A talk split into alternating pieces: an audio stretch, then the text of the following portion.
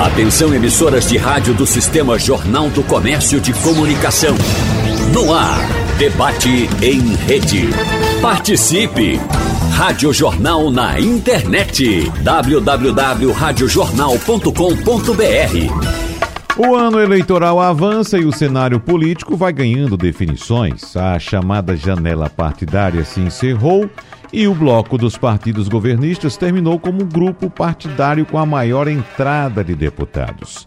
Já no dia seguinte, no sábado, isso foi na sexta-feira, então da sexta para o sábado, acabou o prazo para filiações dos demais candidatos, como também o período para os políticos deixarem os cargos em governos locais e poderem concorrer a outros postos no pleito deste ano. Então, no debate de hoje, nós vamos conversar com os nossos especialistas convidados sobre o contexto atual, considerando, entre outros pontos, as tendências e movimentações estratégicas para as eleições deste ano de 2022. Por isso, mais uma vez, agradecemos aqui os nossos três convidados. Você sabe muito bem, a gente se encontra mensalmente, mas inclusive atendendo a uma sugestão do professor Adriano Oliveira, decidimos realizar esse encontro que seria sempre na última semana do mês, excepcionalmente agora no início do mês, ou seja, uma semana após, por causa exatamente desse calendário que foi fechada a janela partidária, as filiações para novos partidos às eleições desse ano, os candidatos que vão concorrer à reeleição ou a outros cargos que têm que renunciar aos cargos, evidentemente, que ocupam como governador, por exemplo, enfim,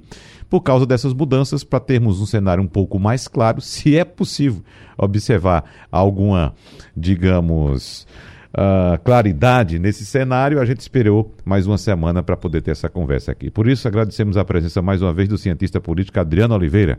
Professor Adriano, seja bem-vindo. Bom dia. Bom dia, Wagner. Como vai? Bom dia, ouvintes. Bom dia, Rodolfo. E bom dia, Maurício.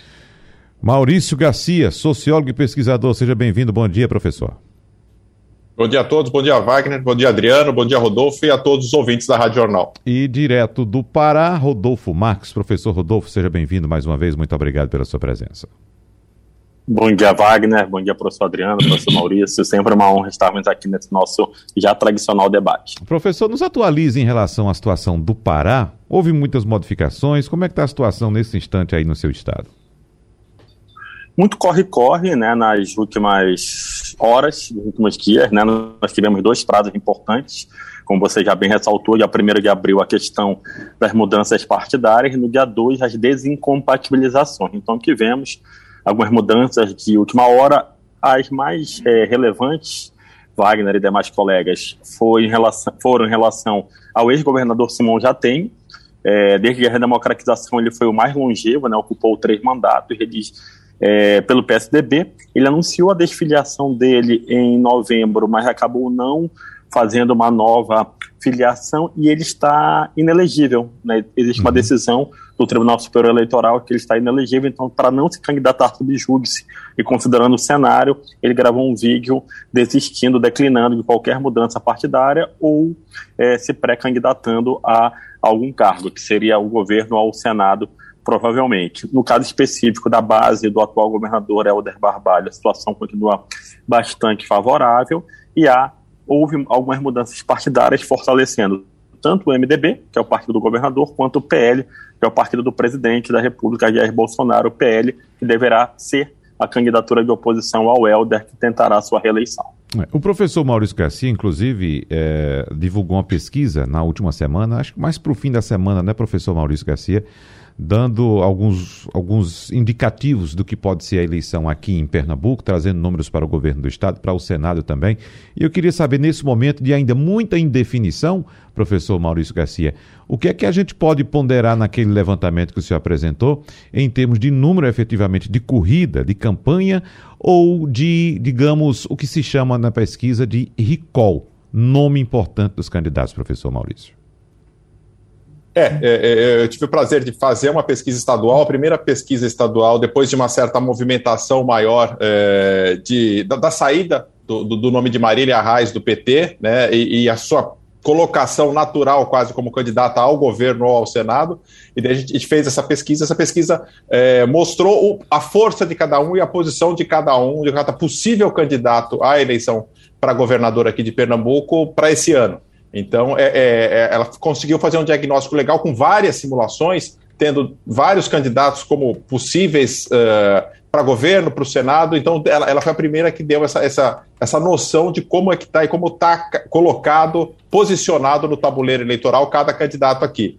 Então, foi uma pesquisa importante, acho que marcou é, como, como ponto de início da eleição que se aproxima aqui em Pernambuco. Uhum. Bom, nós temos agora, professor Adriano Oliveira, outros prazos a serem cumpridos e outro muito importante que é o prazo para o registro de candidaturas agora, né? Evidentemente que os pré-candidatos estão sendo colocados, os nomes estão sendo colocados, mas nada indica que tudo será desse jeito. Pode até ser, mas pode haver mudanças tanto no cenário nacional quanto no cenário local. Em relação ao cenário local, ainda encontramos também uma certa indefinição em relação aos candidatos de oposição, professor Adriano Oliveira. O que é que se observa uh, que pode ocorrer daqui até o dia 15 de agosto, que é o prazo para o registro das candidaturas? Veja, Wagner, temos um dado muito importante, que é o desempenho do PL nesse mês de março. O PL hoje é o principal partido da Câmara dos Deputados, e isto mostra claramente a força do bolsonarismo, até porque o PL só recebeu tantos deputados em virtude do presidente Bolsonaro estar filiado ao PL. E, claro, também mostra como o Valdemar Costa Neto é um grande estrategista. Ele trouxe Bolsonaro para o partido e já conseguiu o seu objetivo de antemão, que é ter uma boa bancada na Câmara Federal. Ele agora parte para o segundo objetivo, que o bolsonarismo possa eleger um grande número de deputados pelo PL, para que no próximo ano, Bolsonaro ganhando ou não, ele tenha um, um papel preponderante no Congresso Nacional, na Câmara dos Deputados, e também consiga obter recursos públicos para as futuras campanhas eleitorais. Eu vejo como uma derrota o, o desempenho do União Brasil, União Brasil é o partido que tem o maior fundo partidário, partido que nasce da fusão do PSL com os democratas, entretanto, passa hoje ser o quarto, salvo engano, quinto partido da Câmara. Então, ele perdeu mais parlamentares para o PL, para o partido do presidente Bolsonaro, do que recebeu.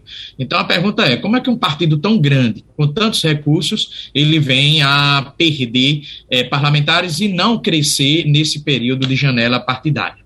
alguns fatos da questão nacional, inclusive a questão estadual.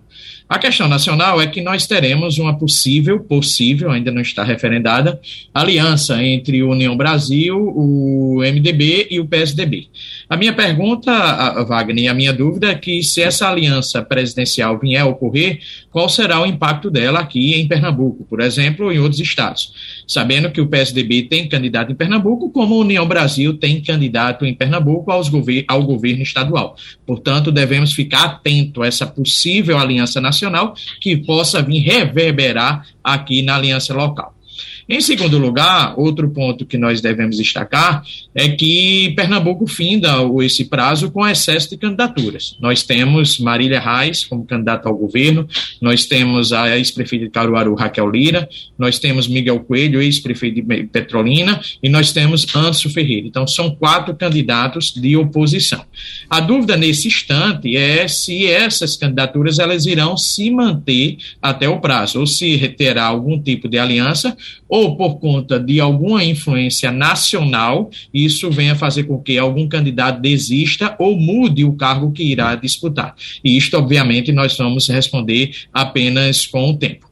E quanto à eleição presidencial, Wagner, nenhuma, ao meu ver, novidade continuamos com o mesmo cenário, uma possibilidade hoje remota do Lula vencer no primeiro turno, repito, hoje, a polarização ela se consolida a cada pesquisa que é divulgada por vários institutos de pesquisa, e um dado fundamental, Lula parou, Lula estancou, ele não cresce, ele não sai do lugar, e isso é um problema para o lulismo resolver.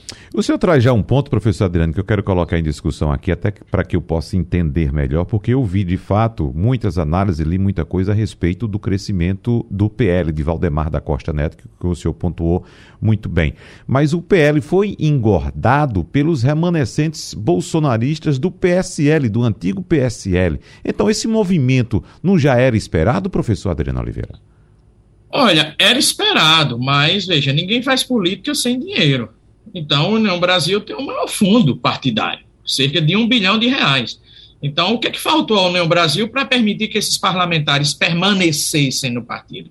Esse é o ponto, né? É claro que o presidente Bolsonaro, com essa sua leve recuperação, O bolsonarismo é um fenômeno que contagia, que desperta as emoções dos políticos e dos eleitores, é uma explicação para essa mudança de partido do PSL para o PL.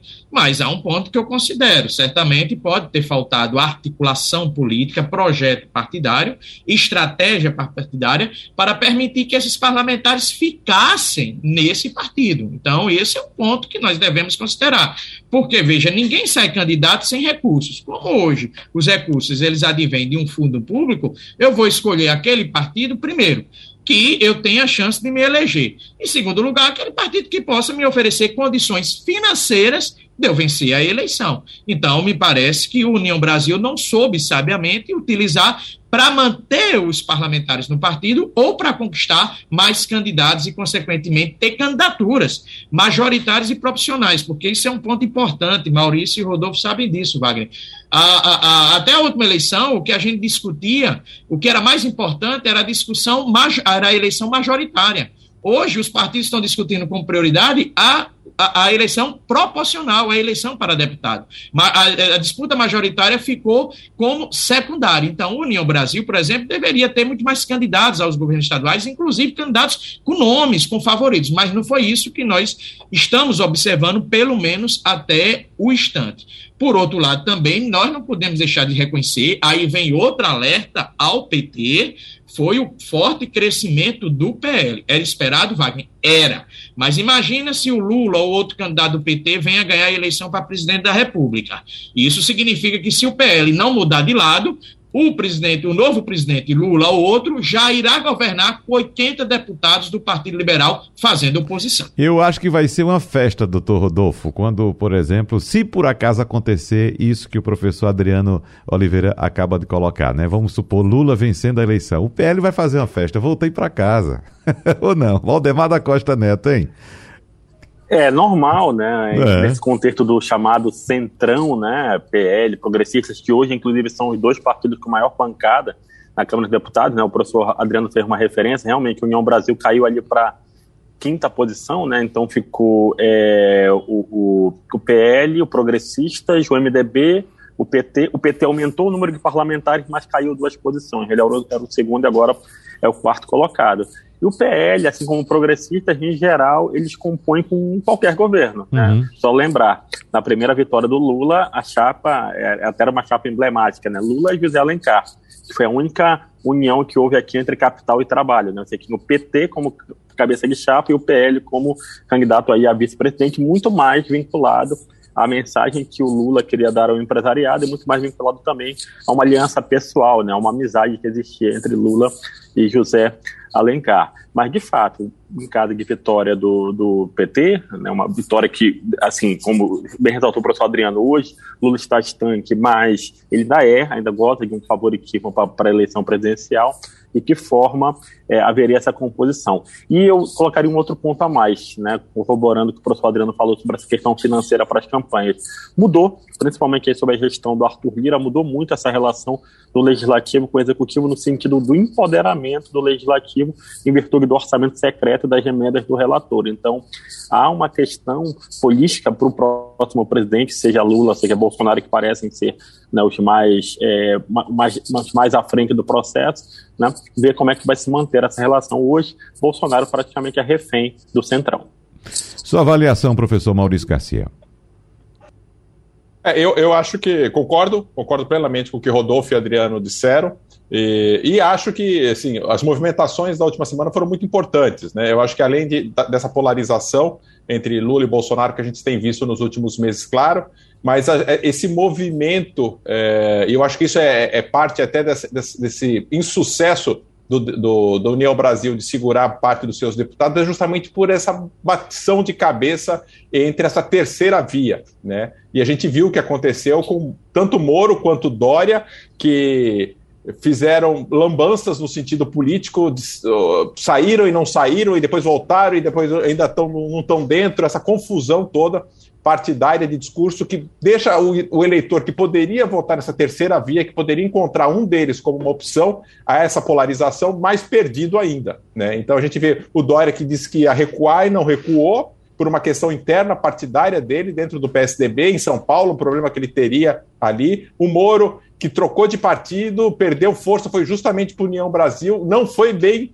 bem recebido no, no, União Brasil, muito pelo contrário, foi ameaçado, ainda corre risco de, de ter a sua ficha de filiação não, não aprovada pelo partido. Então, é essa confusão, esse bater cabeça uhum. que, que os principais candidatos dos principais partidos dessa eventual terceira via estão fazendo essas lambanças que fazem com que essa polarização de fato fique mais forte entre Lula e Bolsonaro para a eleição desse ano. Agora, professor Maurício Garcia, a gente sabe que o candidato dessa chamada terceira via, que já nem querem mais chamar de terceira via, né? Querem agora é. chamar de centro democrático, o candidato ainda não existe. A gente não sabe nem se vai existir.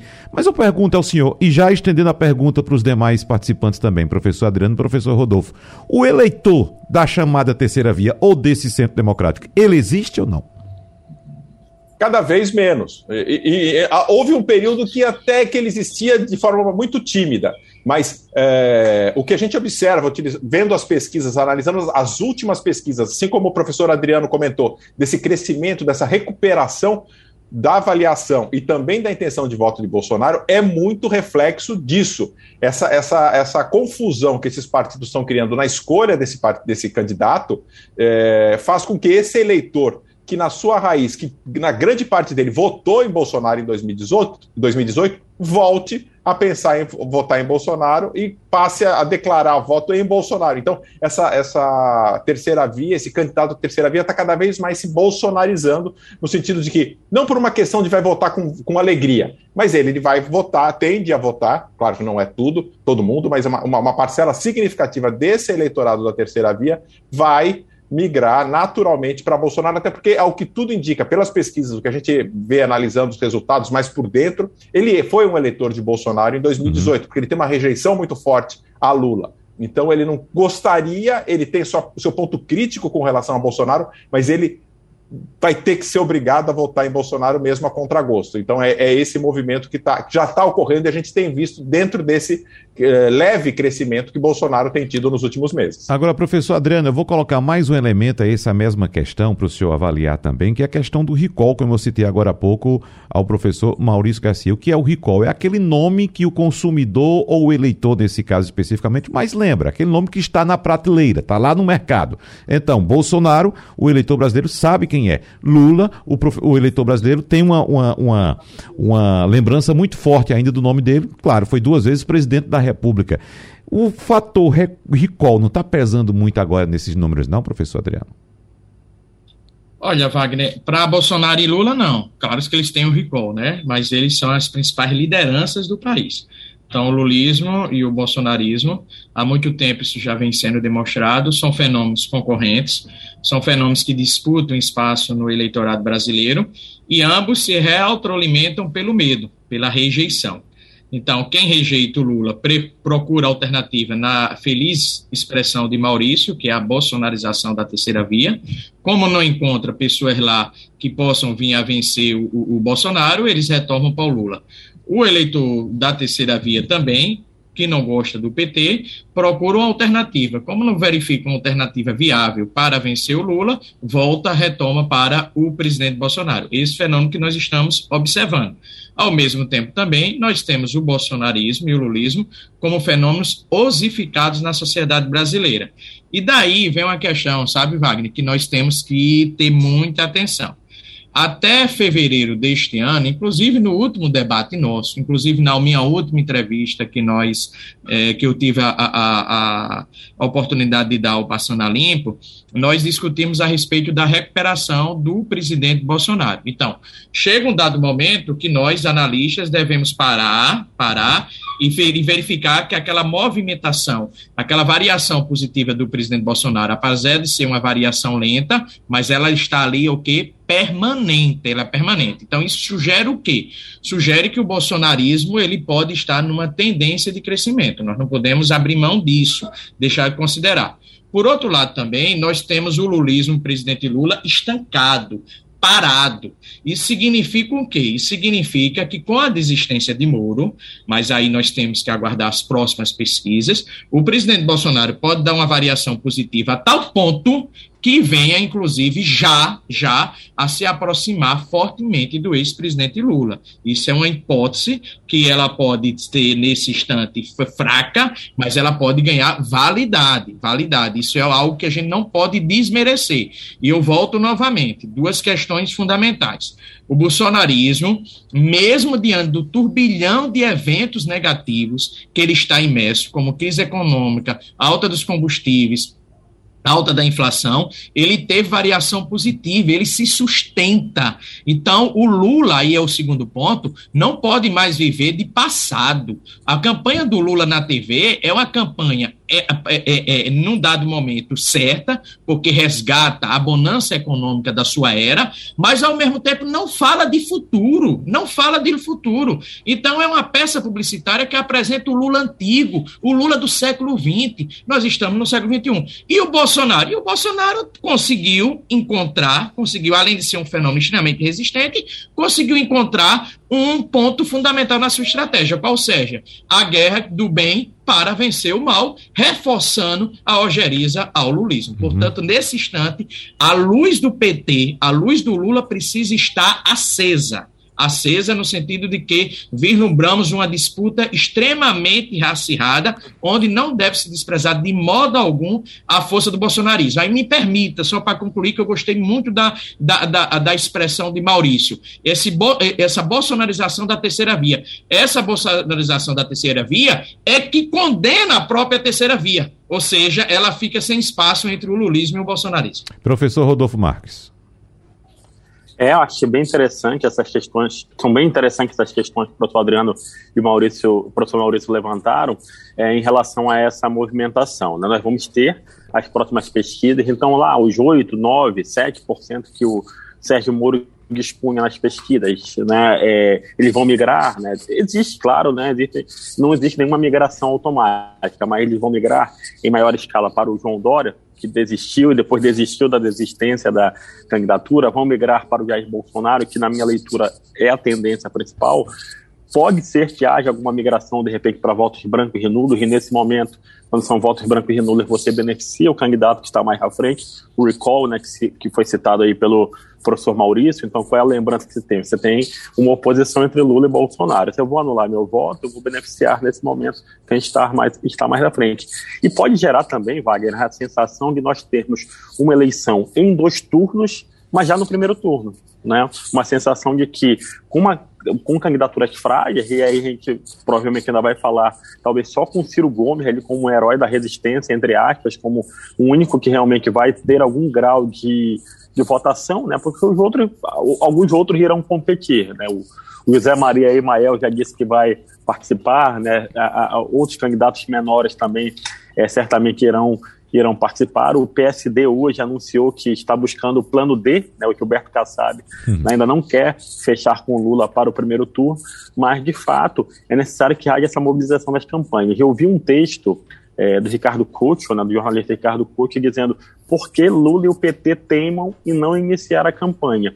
Né? E realmente dá essa sensação, né? Por que será que não há essa mobilização em relação ao futuro? Tem muita coisa para criticar do governo Bolsonaro, tem muita coisa que dá para evidenciar. E existe um outro dado importante também. A gente falou muito sobre crise econômica, né, que tem falado muito sobre isso, mas a percepção do brasileiro em relação à pandemia. Saiu uma pesquisa do Datafolha no último final de semana dizendo que caiu de 54 para 46% o percentual de brasileiros que entendem que a culpa é, pela pandemia, do, da gestão desastrosa da pandemia, teria sido do presidente. Então, 46% entendem que foi muito ruim, mas caiu 8 pontos percentuais ao mesmo tempo em que aumentou a avaliação positiva uhum. em relação ao presidente e em relação à questão da pandemia, que é algo que pode e vai pautar os debates nesse ano, certamente, embora tenha perdido força, mas ainda é algo que nos rassola. Né? Nós temos mais de 30 milhões de casos e mais de 660 mil mortes. Então, eu penso que são variáveis importantes, mas que a campanha do PT e do, de Lula ainda estão muito tímidas para tratar esse enfrentamento mais direto ao Jair Bolsonaro. É, Rodolfo trouxe um ponto importante. Essa lentidão do ex-presidente Lula entrar na campanha uhum. já está gerando dúvida se ele realmente é candidato. Pois é, veja só que coisa. Vamos lançar um olhar também aqui sobre outros nomes, outros movimentos, outros grupos políticos também, porque nós tivemos durante a semana passada, do meio para o final, muita lambança aí, né? Promovida pelo ex-governador de São Paulo, João Dória, também pelo ex-juiz Sérgio Moro, e são elementos que foram colocados na, nas últimas eleições, como, mais precisamente, o, o ex-governador João Dória, como os chamados outsiders da política, né? pessoas de fora da política, porque havia um movimento também naquela ocasião de eleger pessoas que não eram políticos, né? Claro, o desgosto muito grande do brasileiro em relação à classe política gerou alguns nomes no nosso mundo político que acabam se apresentando como sem nenhuma ou pouca habilidade para lidar nesse meio, e foi isso que vimos no final de semana passado. Muita lambança, na verdade. Mas temos alguns nomes se movimentando aí nos bastidores, e hoje, inclusive, o jornal Estado de São Paulo traz uma entrevista com o ex-governador do Rio Grande do Sul, Eduardo Leite, que sinaliza que pode ser vice numa chapa encabeçada, veja só, pela senadora Simone Tebet para disputa à presidência da República. Então, ele deu entrevista também à Rádio Eldorado hoje e a afirmou ter humildade para abrir mão de aspirações pessoais. É outra coisa interessante também, porque se o ex-governador Eduardo Leite decidiu participar ou aceitou participar de prévias com o PSDB, acredito que o caminho mais adequado para quem toma uma atitude dessa seria aceitar o resultado. E desde então ele não aceita o resultado e fica essa lambança, essa confusão toda no quadro, nos quadros do PSDB. Então, olhando para outros nomes, eu perguntei agora há pouco ao professor Maurício Garcia se por acaso existe ou não de fato esse eleitor de terceira via ou eleitor do centro democrático. O professor já disse que o eleitor está cada vez menor esse tipo de eleitor, esse grupo é cada vez menor. Mas nós temos, professor Maurício Garcia, daqui para o prazo de registro de candidaturas, mais de seis meses. Até 15 de agosto, que é o prazo final para registro da candidatura, são mais de seis meses. E como aconteceu um turbilhão na política semana passada, professor Maurício Garcia, o que será que pode acontecer em seis meses? Será que poderemos mudar esse cenário, alguma coisa ou não? É, a gente tem seis meses até a eleição, né? Para as convenções a gente tem um, um, período um pouco menor. Perdão, exatamente, isso fato, mesmo. É. É, o que a gente tem de fato é, é a possibilidade dessas composições. Para quem acompanha e, e os bastidores da, da, dessa, dessa, desse mau passo, vamos chamar assim, do, do, do, João Dória, o que tudo indica, ele ainda vai sair, né? Ele não será de fato candidato. Ele fez que foi, não foi, acabou num fundo e não será, uhum. né? Ele, ele, fez esse movimento todo torto aí, mas ó, dizem que ele nem, ele de fato vai retirar a candidatura porque é a vontade dele, ele viu que de fato não, não tem condições, acabou é, renunciando o governo do Estado de São Paulo por uma questão interna do candidato que ele tinha colocado para sucedê-lo, que é o Rodrigo Garcia. Então, há ainda muita movimentação, essa ideia da União, do União Brasil, do, do MDB, é, em, na, em, torno de um nome, do PSDB em nome de um nome, ainda pode formar uma chapa daí da composição desses nomes. Mas tem tem, são negociações, é política, mas ao que tudo indica, o, o, que mais interessa, que é a vontade, a disposição do eleitor votar nesse, nesse candidato, é cada vez menor e o espaço de discurso, de posicionamento, de narrativa, de, de, de posicionamento dentro do jogo desse nome é cada vez mais difícil, porque o embate daqui para frente já está dessa forma entre Lula e Bolsonaro. Lula só vai ver Bolsonaro como seu adversário e Bolsonaro só vê Lula praticamente como seu adversário.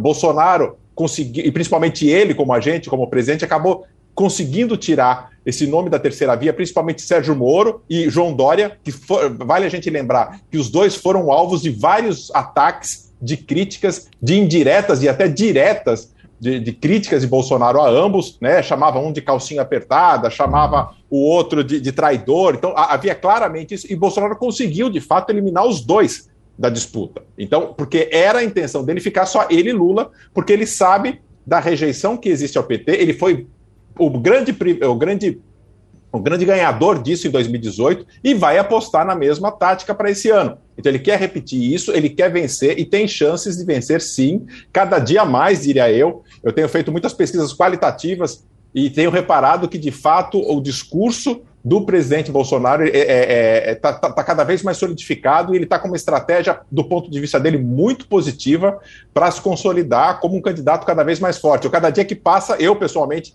analisando as pesquisas, acho menos provável, e hoje, para mim, é praticamente impossível que Lula vença no primeiro turno. É, para mim, isso é absolutamente já descartado dentro das análises que eu tenho feito, porque eu tenho ouvido muito e essa, essa caracterização do discurso é, pró-Bolsonaro muito forte e um discurso não baseado é, é, em, em, pandemia, não baseado na questão econômica, mas única e exclusivamente pautado em questões de caráter comportamental. Né, coisas é, de, de, valores das pessoas que ele vai defender, que ele uhum. quer defender, ligados à religião, ligado à moral, ligado à ética mais fortes à direita. Isso vem com uma força muito forte, seja por fake news ou não, mas esse, essa vai ser, na minha opinião, a tônica da eleição, da campanha em si e contra diretamente ao PT, que, segundo o Bolsonaro, representa o comunismo, o atraso, a esquerda, tudo que tem de ruim que ele fala, que ele pinta dessa forma. Então, é, é, esse embate de direita e esquerda vai ser muito claro na campanha nacional desse ano, na minha opinião. Professor Rodolfo Marques, teremos então duas candidaturas na eleição polarizada, um jogando lama no outro, né?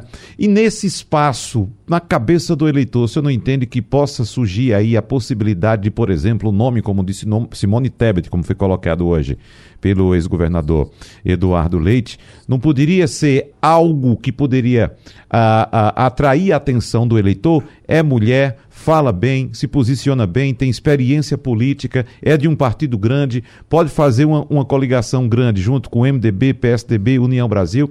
Qual cenário você avalia para Simone Tebet, professor Rodolfo? Ela é um ótimo quadro político, né? Eu acompanho a trajetória da senadora já há bastante tempo, né? Ela é na região do Planalto, principalmente na região centro-oeste, é um quadro importante, né? A família, né? O, tem uma lembrança, uma referência muito grande do Rames Tebet, né? Que foi presidente do Senado, inclusive, presidiu CPIs importantes ali no início do século, né?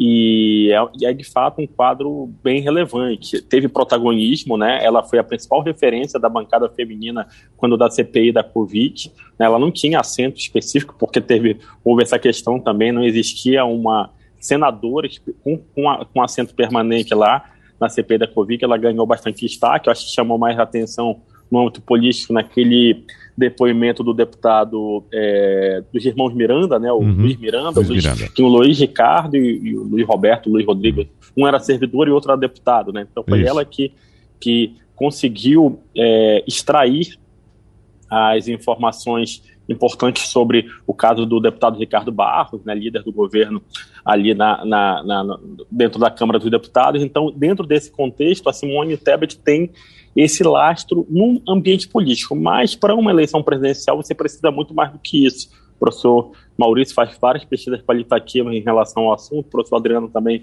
é, é, vem trazendo uma série de aspectos importantes. Ela pode atrair, ela pode chamar atenção, tem o aspecto de ser mulher, mas eu vejo que para uma eleição presidencial precisaria de muito mais do que isso. Pode ter tempo de TV, pode ter dinheiro para fazer a campanha, mas eu não vejo uma densidade que possa chamar atenção. Se ela pode, de repente, capitalizar os poucos votos que estavam destinados para o Dória, caso ele efetivamente desista lá à frente, alguma coisa no Sérgio Moro, o Sérgio Moro poderia entrar numa nessa composição, eu acho improvável, mas nessa composição. O Eduardo Leite, né, que já renunciou ao governo do Rio Grande do Sul, poderia ser o vice dela. Eu confesso que, que embora considere um bom quadro, gostaria de ver a Simone Tebet como uma candidata competitiva, eu não consigo ver é, de uma maneira efetiva ela concorrendo, até mesmo, por exemplo, ameaçando o Ciro Gomes na terceira posição. Eu não, não consigo ver dessa maneira, embora seja um quadro político importante para o nosso debate. Professor Adriano Oliveira.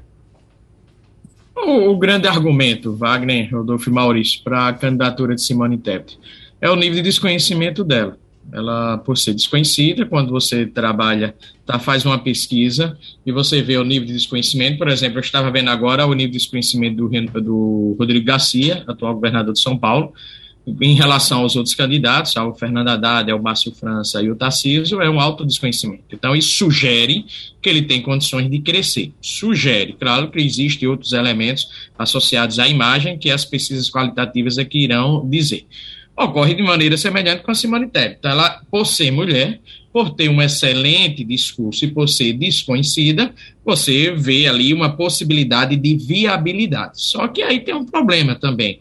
Você não pode analisar a viabilidade de um candidato apenas no aspecto eleitoral. Existe outro aspecto, ou seja, o aspecto político. Então, nós temos três partidos que, na verdade, são três partidos que, para se unirem, existe algum algo que puxa, que faz com que essas pessoas não possam se unir ou não marchem unidos.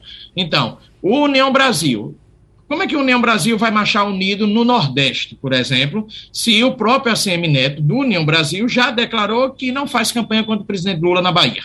Esse é o primeiro aspecto. Certamente, aqui isso pode ocorrer em outros estados nordestinos, candidatos aos governos estaduais pela União Brasil, não defender a Simone Tebet e defender o ex-presidente Lula. Aí vamos para a região norte, região centro-oeste ou sul. Será que os candidatos da União Brasil, mais o MDB, mais o, PSDB, vão defender a Simone Tebet ou vão defender o bolsonarismo diante das chances do presidente Bolsonaro nessas regiões? Então, o desafio político da aliança União Brasil, PSD, PSDB e MDB, é um desafio muito grande para que esse partido caminhe unido, a não ser que de repente, em junho ou julho ou agosto, a Simone Tebet ela chegue como um furacão no eleitorado brasileiro e que isso venha fazer com que ela seja vista como uma pessoa que possa superar o lulismo e o bolsonarismo. Mas aí é que vem um ponto importante. Eu não encontro desde o ano passado, aliás, há dois anos, há dois anos, Maurício pode me ajudar nisso.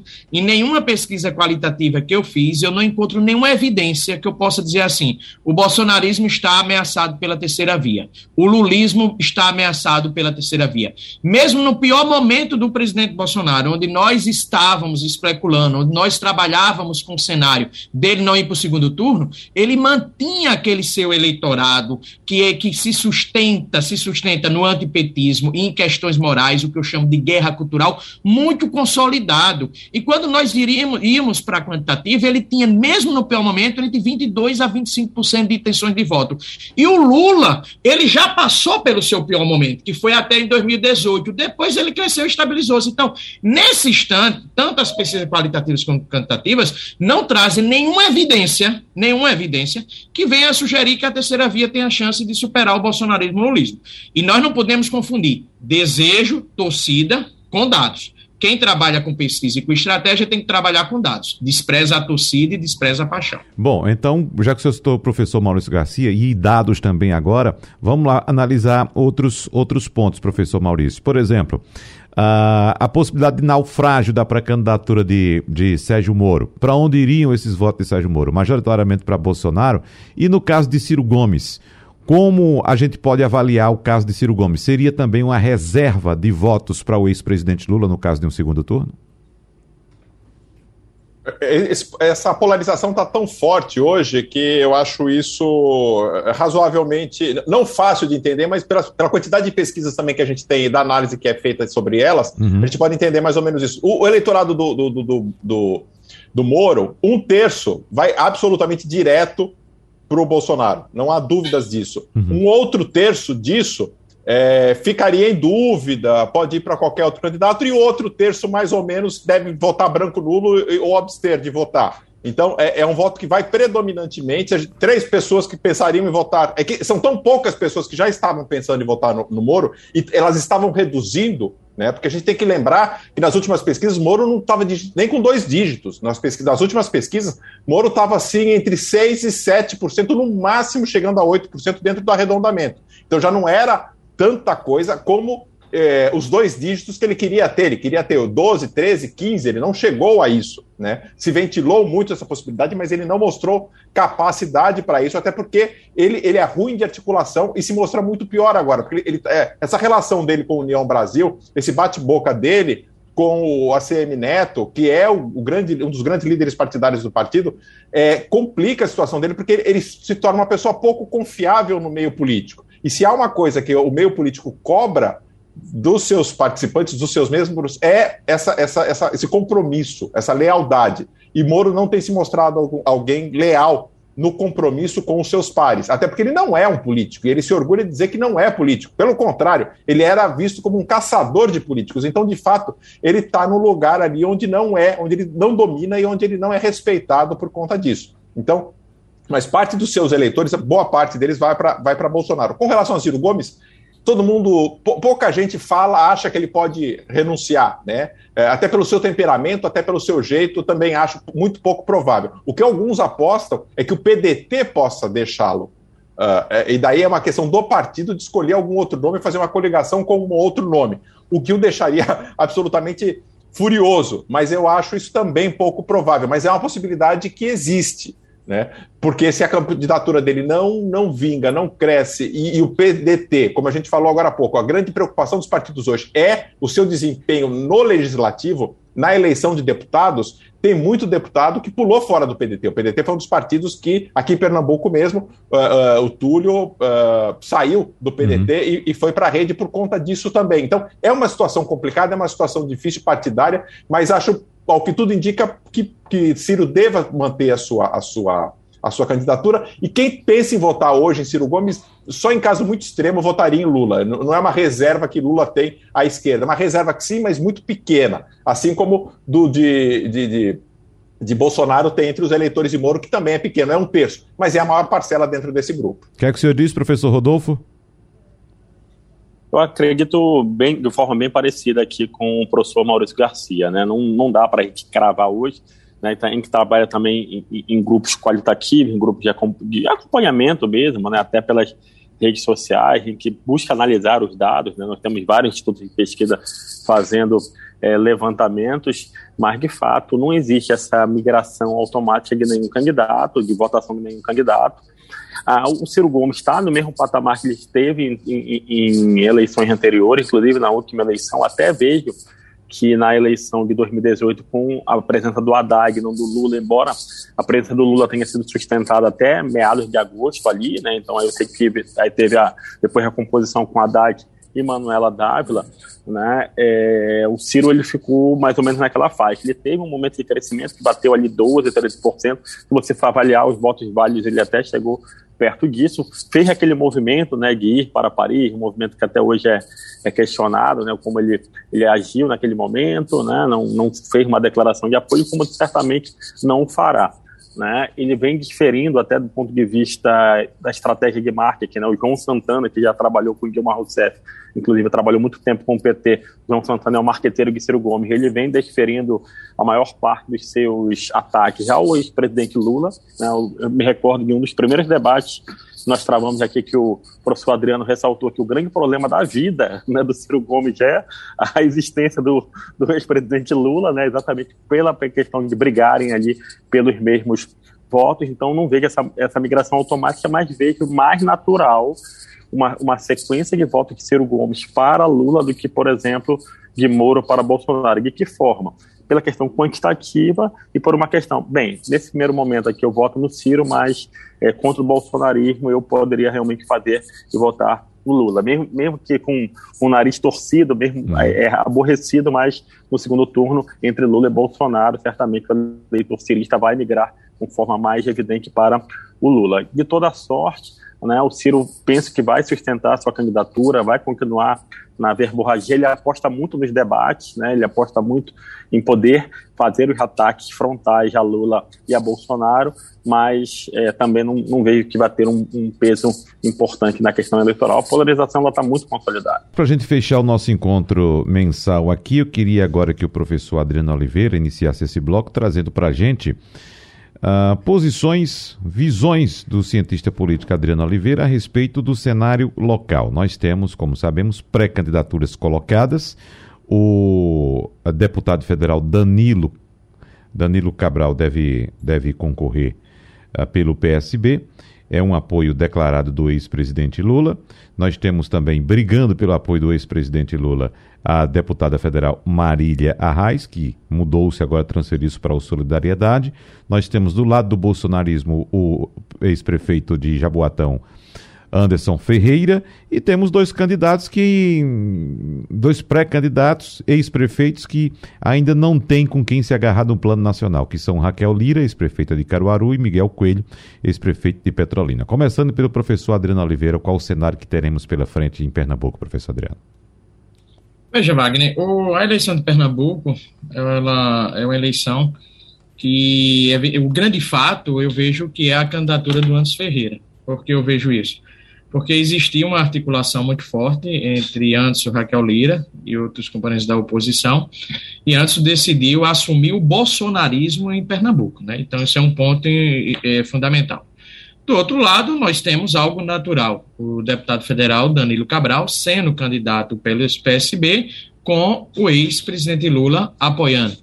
Então, se a nacionalização ela vier a se consolidar em Pernambuco, nós teremos de um lado Danilo Cabral, com apoio do lulismo, e do outro lado nós teremos o bolsonarismo representado pelo Antes Ferreira. Por que eu digo que o grande fato da eleição de Pernambuco é o Antes Ferreira? É porque até janeiro deste ano, salvo engano, até dezembro, ninguém queria assumir o bolsonarismo. Então, todo mundo gostaria de assumir ou a neutralidade ou o lulismo mas quem assumiu o bolsonarismo foi Anso Ferreira. Então, esse, para mim, é o fato fundamental. E volto a dizer: se a nacionalização ocorrer, nós teríamos Danilo Cabral, de um lado, e Anso Ferreira, de outro. A questão fundamental nesse instante, algumas dúvidas permanecem. Pois sejam. A primeira dúvida é: Miguel Coelho e Raquel Lira, como dois excelentes gestores, conseguirão fazer uma campanha eleitoral desprovida da nacionalização? Então, esse é o primeiro ponto.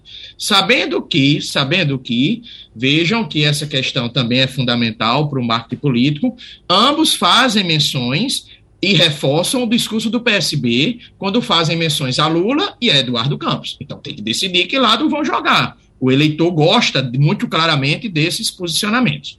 Nós temos a candidatura de Marília, que, ao meu ver, é uma candidatura é uma incógnita. Ela pode vir a representar um fenômeno eleitoral, mas também não pode vir representar um fenômeno eleitoral, simplesmente pela duas questões fundamentais: a ausência de estrutura de campanha. Em segundo lugar, pelo fato de que, se ela faz uma campanha baseada fortemente no ex-presidente Lula, como reagirá o eleitor quando o ex-presidente Lula disser que o candidato dele em Pernambuco é Danilo Cabral. Então, nós temos que ficar atentos a isso, até porque as duas grandes, esplêndidas votações de Marília foram com apoio do PT e foram com apoio do ex-presidente Lula. Então, é bom nós ficarmos atentos a isso. Então, a outra questão também que precisamos ficar atentos, e por isso que eu vejo que o jogo ainda não está jogado, é o fato de que uma aliança entre o Não Brasil, MDB e PSDB pode vir a ter impacto em Pernambuco, ou seja, sairia algum candidato, ocorreria uma composição entre Raquel e Miguel Coelho, então essas são dúvidas. Mas o grande ponto fundamental são dois. Primeiro, a nacionalização estará presente? Se sim, em qual intensidade? Dois, como você pode fazer com que você venha disputar uma eleição sem tanta dependência do ex-presidente Lula e do presidente Bolsonaro? Ou seja, quais estratégias de marketing devem ser realizadas para que você consiga superar essa, é, é, essa já essência que é muito característica nas campanhas eleitorais de Pernambuco, que é a nacionalização, ou seja, você faz com que o eleitor, através de estratégias, em vez de ficar decidindo apenas considerando o âmbito nacional, re, re, retire de perspectiva o âmbito nacional e considere apenas a questão local. Esse, para mim, é o grande desafio de dois, dos dois candidatos, especificamente Miguel Coelho e Raquel Lira. Professor Maurício Garcia, a minha dúvida em relação às colocações do professor Adriano reside no fato de ele apontar força do ex-presidente ou do atual presidente Jair Bolsonaro aqui em Pernambuco. Então, o senhor, como traz números da mais recente de pesquisa que o senhor fez, eu queria saber se de fato o senhor enxerga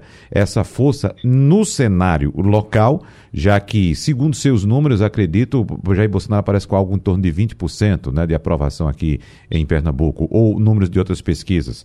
E o, o, a minha dúvida reside no fato de, por exemplo, na eleição para prefeito aqui no Recife, na eleição de 2020, o bolsonarismo não conseguiu sequer colocar um candidato no segundo turno. Mas, evidentemente, que Recife e eleição municipal são uma coisa. Eleição estadual e federalizada são outras coisas, né, professor Maurício Garcia?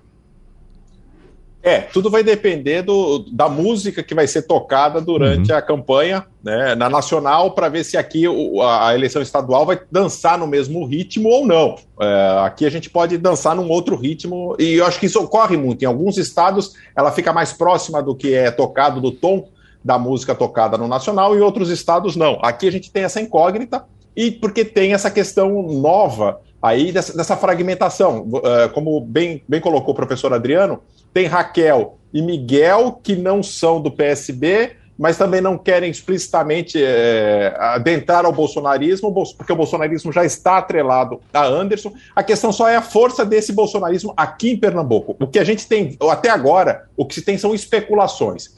É, o que parte da direita do bolsonarismo espera é que, com uma melhora do, do Bolsonaro e com a intensificação da campanha nacional, isso possa refletir em Pernambuco e o candidato mais atrelado ao discurso da direita, ao discurso vinculado ao Bolsonaro possa crescer. Até agora não existe isso, né? Durante, dentro da pesquisa que eu fiz, Bolsonaro tem apenas 17% da extensão de voto em Pernambuco. É um percentual de voto pequeno comparado com o que ele tem em outros estados e o que ele tem no nível nacional. Então, é, mas é um, um, eleitor cativo, é um eleitor certo, é um eleitor que com certeza absoluta não só votará em Bolsonaro, mas votará no candidato que Bolsonaro apoiará para governador no estado. Então, isso é essa composição de força, esses ajustes que precisam levar tempo. Até porque tem candidaturas para o Senado, tem candidaturas à vice-governança, que com certeza podem. Há a possibilidade de composições entre esses nomes de, de Miguel com Raquel, com Marília, há uma possibilidade dessas composições entre esses candidatos. O que tudo indica, tanto a situação com Danilo quanto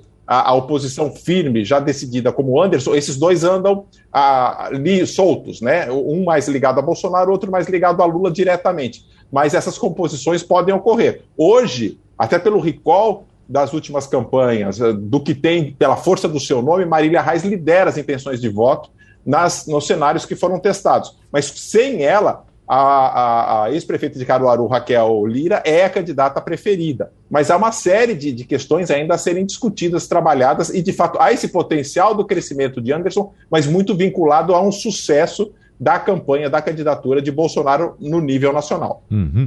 Professor Rodolfo Marques, traga seu olhar aí direto do Pará para a eleição aqui em Pernambuco. Eu acompanho bastante, gosto muito da, do cenário, daquilo que o também já de falar. Né? Então, esses dois ex-prefeitos do, do, interior, né, eles têm um, um, ponto importante, né? Inclusive, há um namoro para que eles possam eventualmente caminhar juntos, né, o Miguel Coelho e a Raquel Lira. Acho que a figura da Marília Reis ela é bem importante. Eu, eu, li uma declaração dela na semana passada dizendo que a única certeza que ela tem é que ela vai apoiar a candidatura do presidente Lula. Então, ela está fechada com o lulismo. Ela falou isso, independentemente da, da, da sigla a que eu vá me vincular, e ela acabou se vinculando ao Solidariedade fazendo essa opção, já que ela estava sendo rifada exatamente para não ser a candidata, para que o PT pudesse fazer a composição com o PSB. A, a, formação de palanques estaduais tem sido a tônica né, da campanha de Lula por enquanto, embora ele em si não esteja é, participando tão ativamente né, de uma candidatura mais nacional. Então, ele está buscando muito esse aspecto. Vejo que o grande desafio realmente do candidato Anderson é conseguir esse espaço junto ao bolsonarismo, que ainda é, é fragilizado, e não, é uma realidade não só de Pernambuco, né, todo o Nordeste. Né? Então, o candidato que efetivamente for é, representar o bolsonarismo necessariamente vai ter que se opor ao lulismo, e isso pode ser um tiro no pé. Né? Como a gente está aí a seis meses das reeleições, né, as composições que serão feitas, até as convenções partidárias serão importantes, mas o campo mais voltado ao lulismo, com Danilo Cabral, um candidato, e com a Marília Reis, com uma candidata mais independente, tendem a ter uma vantagem, pelo menos na fotografia de momento né, que a gente tem observado. Professor Adriano Oliveira, só para a gente fechar aí bem rapidinho, ainda estou aqui com aquele pensamento que o senhor resgatou lá no primeiro bloco ainda, colocando em dúvida, ou poderíamos colocar em dúvida, a candidatura do ex-presidente Lula. Se ocorresse isso, professor Adriano Oliveira, teríamos aí ressurgindo das cinzas o nome do ex-governador Geraldo Alckmin, hein? Já, Wagner, essa especulação, repito, uma mera especulação, uhum. sem ruído, é em virtude do, da, do questionamento que o jornalista Curto fez na, no UOL, através de um artigo, porque o presidente Lula está demorando tanto para entrar na campanha eleitoral. Então, esse é o ponto. Não existe nenhuma evidência concreta quanto a isso. Até porque, se isso viesse a ocorrer, imagina a quantidade de candidatos aos governos estaduais que ficariam sem a bênção do lulismo, uhum. e isso decretaria antecipadamente, inclusive, a possibilidade de tornar o presidente Bolsonaro como franco favorito a vencer a eleição é uma hipótese, porque também, porque também poderia ocorrer outro fenômeno. E essa é a minha, minha indagação.